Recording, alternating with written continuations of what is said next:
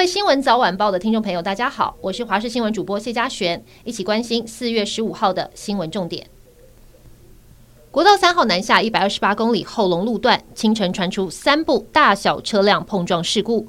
一辆大货车疑似为了闪避掉落物，失控撞上护栏，侧翻在内侧车道，后方两部自小客车刹车不及撞上，导致八人受伤送医，一人伤势较重。另外七人，包含两名小朋友在内，都意识清楚，没有生命危险。至于详细肇事责任还有责任归属，有待国道远景进一步厘清。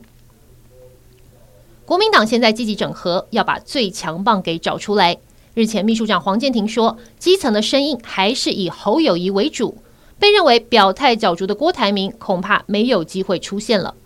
今天，侯友谊跨区回到了母校嘉义高中。国民党主席朱立伦则是在新北市出席活动，是不是来当侯市长的分身呢？朱立伦表示，侯友宜到各地交流，回老家本来就是应该的事。立法院院会昨天三读通过《道路交通管理处罚条例》部分条文修正案，车辆没有暂停礼让行人优先通过，罚锾上限从三千六百元提高到六千块钱。此次修法重点包含提高未礼让行人罚则、检讨违规记点记录、提高无照驾驶罚则，还有加重危险驾驶罚则等等。首先，扩大未礼让行人适用范围，会将未划设行人穿越道的交叉路口也一并纳入。台湾人爱去日本，连假期间造访人数更是热度不减。不过，昨天日本 JR 集团宣布涨价消息。预计从今天十月左右，JR Pass 全国版要涨价了，涨幅高达百分之六十五。海外旅客购买车票的价格与日本境内购买价钱相同，虽然调整了价格，但 JR 集团也补充，接下来会引入专用网站购票，还有指定席的预订，也可使用自动检票口等等改善措施。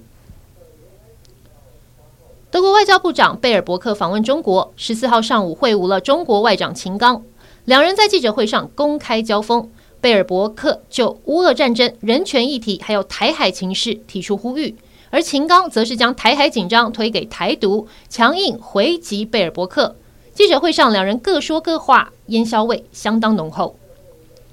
红袜队的台湾好手张玉成获得先发机会，担任游击手，三打数没有敲安，靠一次对手失误以及挨触身球上垒。北记首安尚未开张，不过红袜队靠着天使团队发生三次守备失误，最后是以五比三逆转赢球。接下来关心天气，今天随着锋面南下开始影响，从清晨起，中北部陆续有局部短暂雨发生，局部山区也有出现较明显的雨势。另外，伴随东北季风南下，境外空气污染也会移入，各地空气品质转差，晚上外出要注意呼吸道健康。不过到了明天，东北季风就会快速减弱，各地会回到晴时多云的稳定天气，气温也会快速回升。而且到下周一、周二，台湾的天气都会相当稳定。